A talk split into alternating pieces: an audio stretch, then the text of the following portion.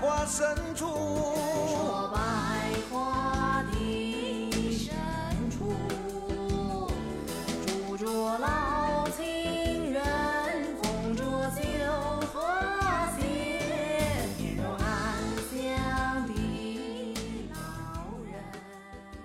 一首非常好听的老歌，它呢是出自陈升，而且这首老歌里边，他有说起北京的一条胡同，一个地名——百花深处。今儿呢，咱们就一起聊聊这百花深处。其实我对百花深处的了解，不是因为这首歌，我在很多很多年以前就知道有一个地名叫做百花深处，但是那个时候呢特别小，就是老是在听啊百花深处，百花深处，但是我必须诚实，我在年轻的时候，我不当然现在没老啊，现在就零零后嘛啊，就是年轻时候可能是五六岁啊，在那个时间段光是玩了是吧？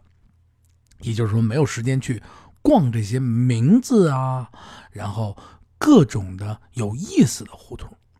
那么当我渐渐的长大了以后呢，我逐渐的特别特别疯狂的喜欢上咱们北京以后，我就喜欢背上相机，在休息的时候穿梭在这些还在的这些老的胡同里边。尤其我最喜欢的是走进这些胡同，当我看到这些古老的建筑，我去抚摸这些墙砖的时候，我去聆听这些胡同里边住着的那些老人、那些本地人、那些好几代人都住在这里的这些本土的人去聊天那种拉家常的那种感觉的时候，我才能触摸到，就是和生活碰碰在一起那种感觉，就是它非常吸引我，因为我可以特别特别的近的去贴近生活，贴近北京，而且这些胡同又是北京的血脉血脉。百花深处呢，它算是北京胡同里边非常非常好听的名字里面的，就是可以说是典范吧。呃，北京的就是街巷的名称，它也算是非常极雅者之一。而且这条胡同呢，它还有着一段传说。据这个北京的《索闻录》里面记载，明万历年间啊，有这么一对夫妇啊，姓张，他们在啊新街口南小巷这一块啊，购买了一块二三十亩的土地，挣了点钱啊，手里有点钱了啊。夫妇呢都非常努力，然后又想着，哎呀，咱们买块地吧，啊，种点菜啊，这一辈子后半生是吧，可以安安稳稳的种点菜呀，卖卖菜啊，种点植物是吧？咱们就可以过上踏踏实实的日子。在这块买完了这这块二三十亩的地以后呢，就开始种菜为生。渐渐的呢，又积累了一大部分的财富。在园中呢，就开始啊种植树木啊，用这个叠石啊为山啊，挖这个水池，修建这个草阁茅亭，就是把这块啊修的就好像是一个小公园一一样。然后逐渐的就把这块变得非常非常的极雅的一块地方。哎呀，离着老远啊，过路的人从这边一走，这地儿太漂亮了，太雅了。而且呢，他们在园中呢又开辟了一块土地啊，种植什么牡丹啊、芍药啊。哎，到这每年春天的时候，哎，奇美无比。又在这池中呢选了一块地方啊，挖了一个池子。种了莲藕，夏日的时候呢，在这夕阳西下的时候，哎呀，夕阳西下的时候，映照的无限的光辉啊，哎呀，在这块儿香风啊扑面而来，哇，这文人雅客走在这儿就不想动了。哎呀，今儿晚上就这儿吧，啊，姐姐您里边请啊，吃点什么呢？啊，小龙虾啊，配什么呢？啊，大绿棒子啊，嘿。极雅之地，啊，不开玩笑。也就是说，这块地方呢，逐渐的被这两个小夫妻啊经营的非常的雅致啊，文人雅客也都愿意聚在这边，品品酒啊啊，以郊个游啊，是吧？也不是郊游啊，野个餐啊，吃吃饭，作作诗啊，吟诗嘛，是不是？啊，什么床前明月光啊，是吧？你懂的。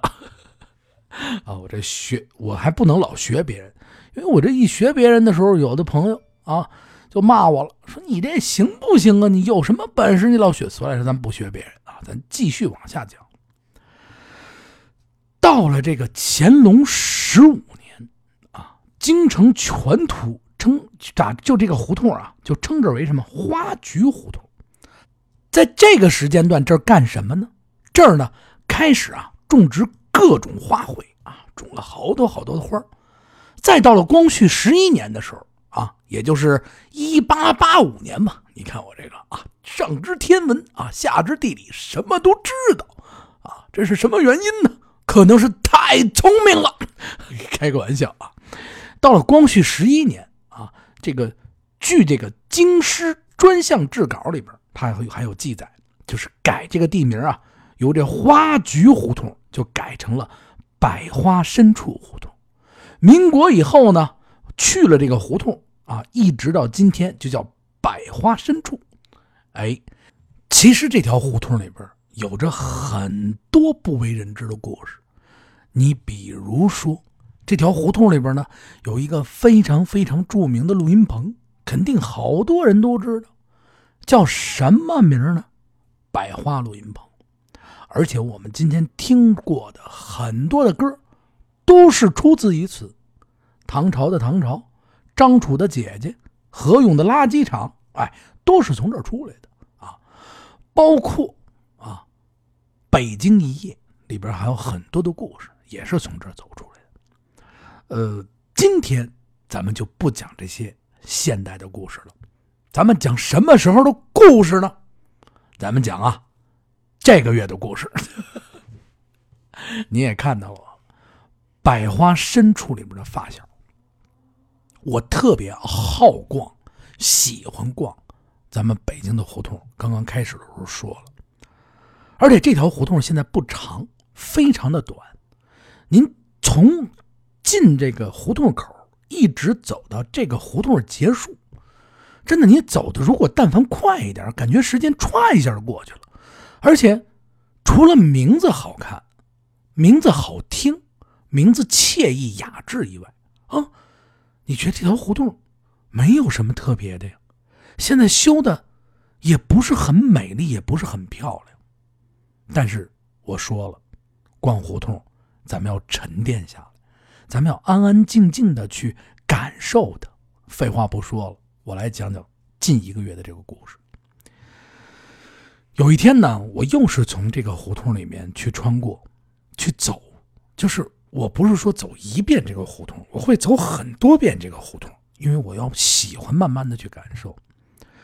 恰好呢，赶上啊。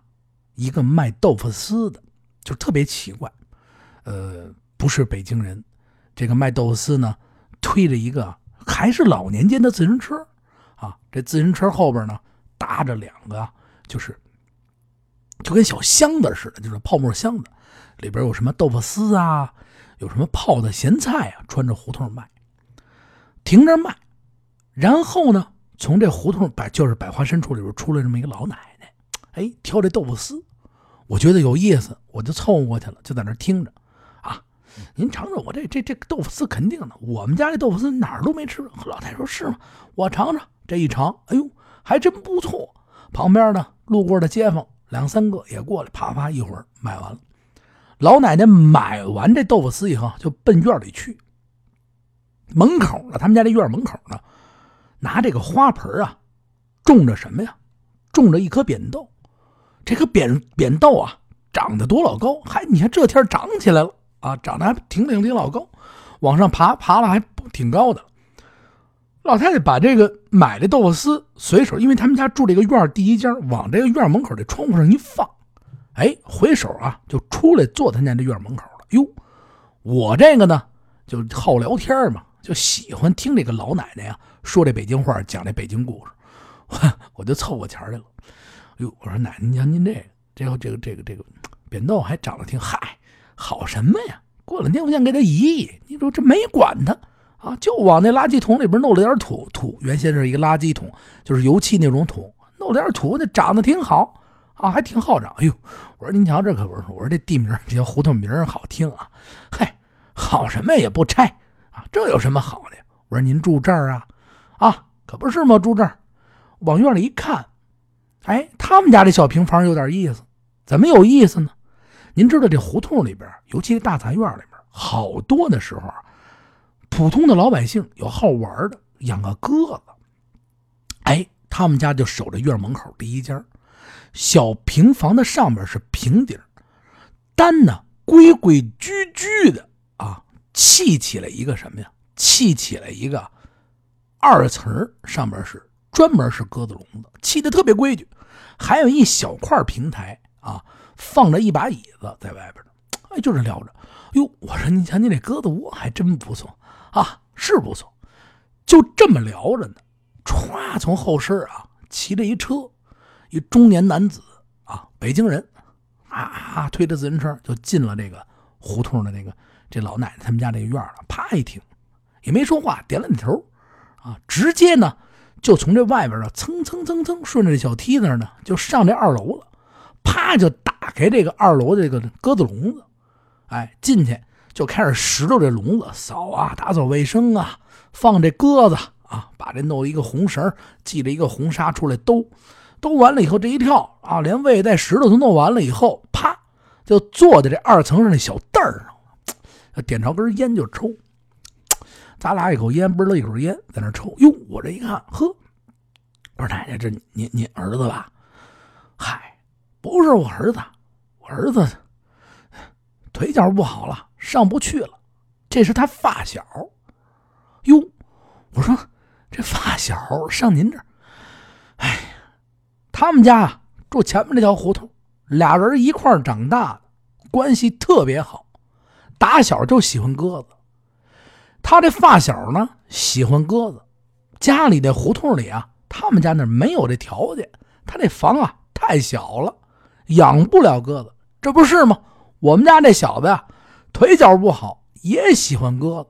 俩人啊商量着，从我们家这房顶啊弄了这么一鸽子窝，玩了一辈子了啊！这都这么大岁数了，还一块玩呢。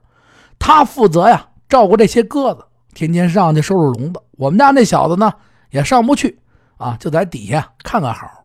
他是定时就来，每天这点儿。啊，四五点钟一下班，准是骑着车就过来，把这鸽子笼子拾掇的干干净净，在上面抽这几根烟。哎呦，我听完这话以后啊，因为离的距离啊挺远的，他可能听不见我跟这老太太聊什么，我就站就是在这个胡同的那个门口这儿，我就静静的、远远的看着上边这位老大哥的身影，他就特别特别安详的、特别特别自然的在那儿站坐着。手里拿着根烟，慢慢的嘬着烟，看着这个鸽子鸽子笼里边这鸽子在这飞来飞去，后背朝着我，哎呦，瞬间我就被拉回去了。我就在想，这两个就是已经中年往上，我看意思像是四五十岁、五十岁上下的老男人，发小，屋里边呢是这阿姨、这奶奶啊，不能说阿姨，这奶奶的儿子。走不了了，腿脚不方便，不是说走不了了，腰疼还是不不不不方便，登高可能不方便，在屋里边，然后发小替他俩人一块玩的鸽子，在他们家上面弄这么一鸽子窝玩着，这得是多深的一份发小啊！尤其这胡同里一起长大，抽着烟，这得是多深的一份情谊啊！名字好听，俩发小啊。也是有故事的人，我在外边啊，就跟老太太还聊着。哟，我说你讲，您这儿子这发小还真不错，可嗨，嗨，打小就淘气啊，见天到晚的一块惹事儿。哼，老了呀，还是拴在一起。由这句话呢，我瞬间的我就把我拔回到我自己身上了。为什么这么说呢？其实“发小”这个字儿啊，在中国。无论你是什么地方，都可以用，不是说他是北京话里边的发小，因为现在很多地方也在用一起长大的孩子，我就想起了我小时候的发小。我在想，如果我跟我们发小也是喜欢鸽子。到了这个岁数的时候，我们如果还是住在胡同里边，那我们能不能一起去养上这么一套鸽子，玩上这么一个鸽子，这么安安静静的、幸幸福福、平平静静的、没有争议的去坐这抽上一口烟？你在屋子里边，我在房顶上面，老哥俩一看，嘿，这儿的鸽子不错啊，嘿，你瞧这灰子啊。这斑点也不错啊，飞得够高的，可不是嘛？搞好好喂啊，喂完了下来喝口。这份情谊可真是太深了，而且我不瞒大家说，我特别特别的喜欢走进胡同里边。我老是跟大家说，会大家带大家去逛胡同。前一段时间，这一个月的时间还真是有一些小忙，不过马上呢，我会把所有的东西都给大家补回来。尤其我喜欢跟胡同里边的老人聊天，因为每当你跟这些奶奶，就是这些爷爷奶奶，随着现在的时间慢慢慢慢快速的过，这些老人呢，慢慢都离开我们了。但是那些标准的儿时的那些骂我们小孩的北京话，真的怪没了。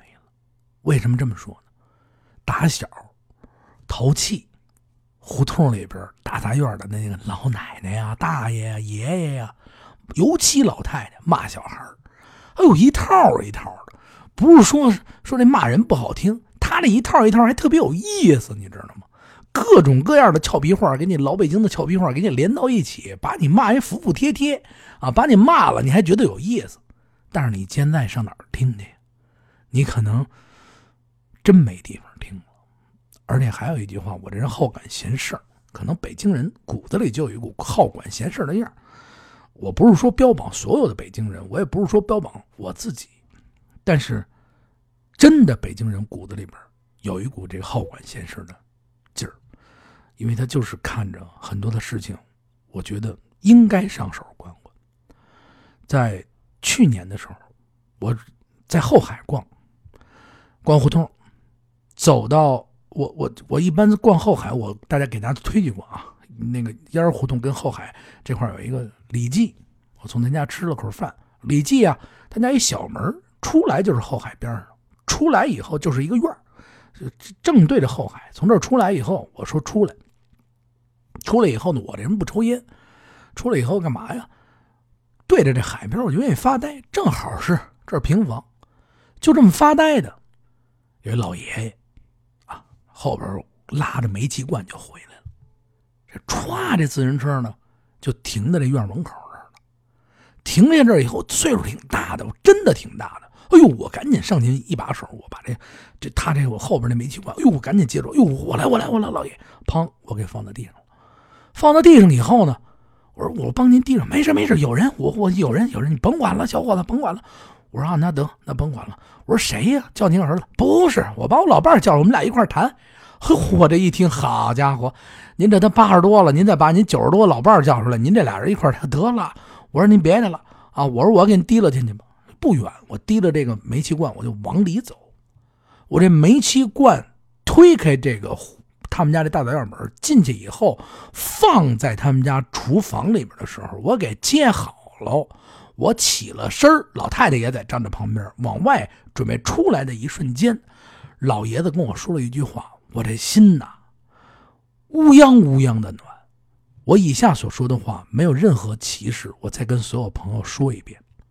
老爷爷跟我说了说了一句话：“北京孩子吧。”哎呦，我说是，打小就是北京的，菜口的。哎，嗨，后边的话我就不说了。真不是说夸，或者歧视任何一个地方讲，就这句话里边饱含了很多意义，有很多的东西都在这里边。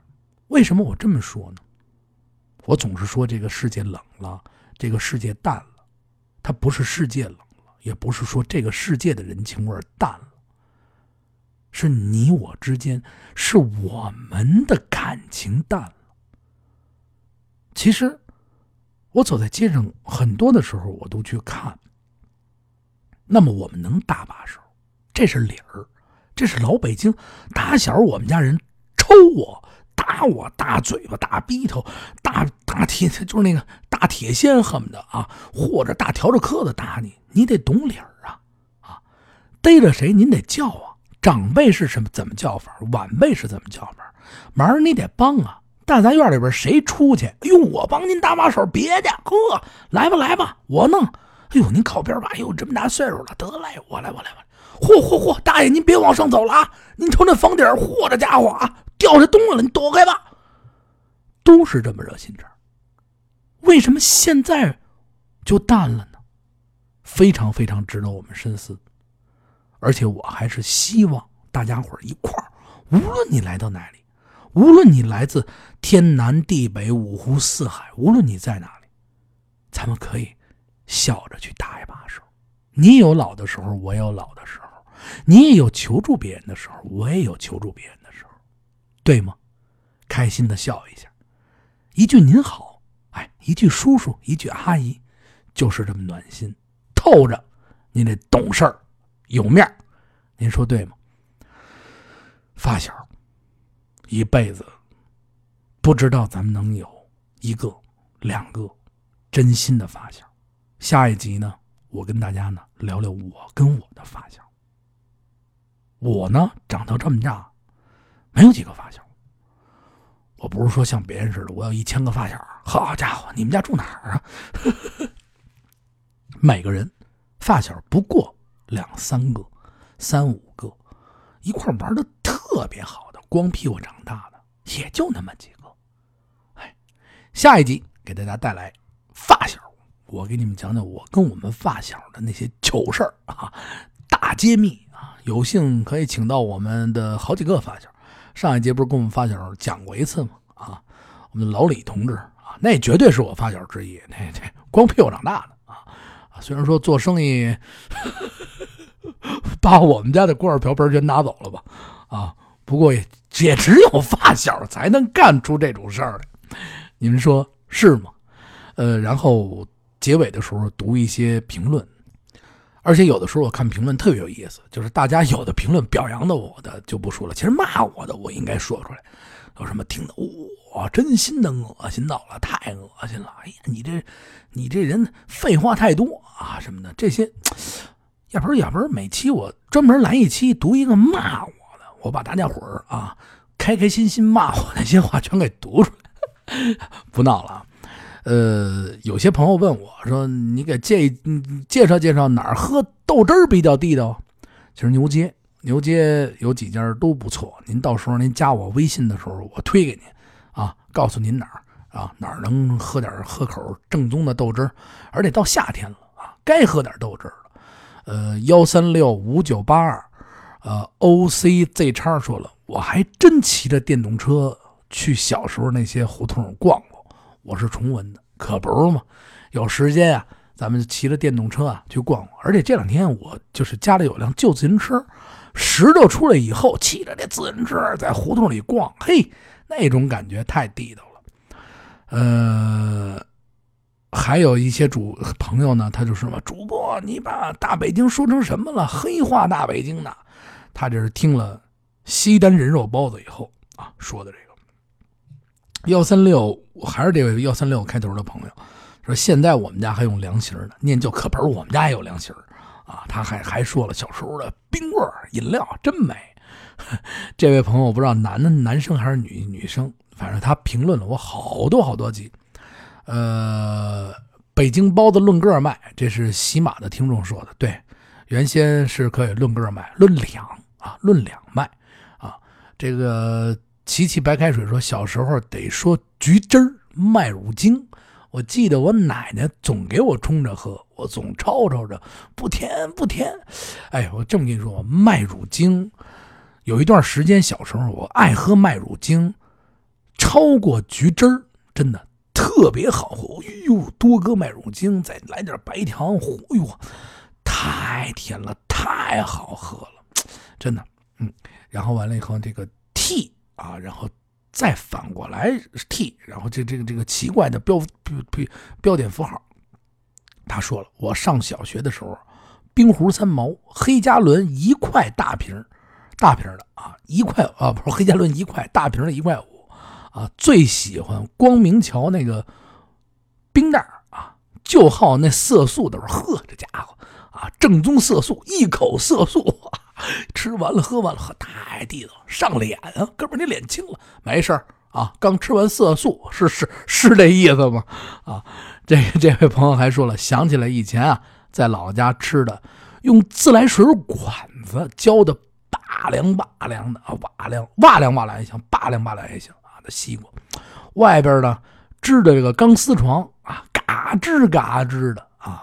晚上呢身子上得抹抹完了花露水一趟，呵，舒的没错啊。您这也提醒我了，就是那钢丝床，哎。得支到马路边上啊，在上面一躺，哎，能睡着。还有在外边支上蚊帐睡觉的，特别特别的凉快。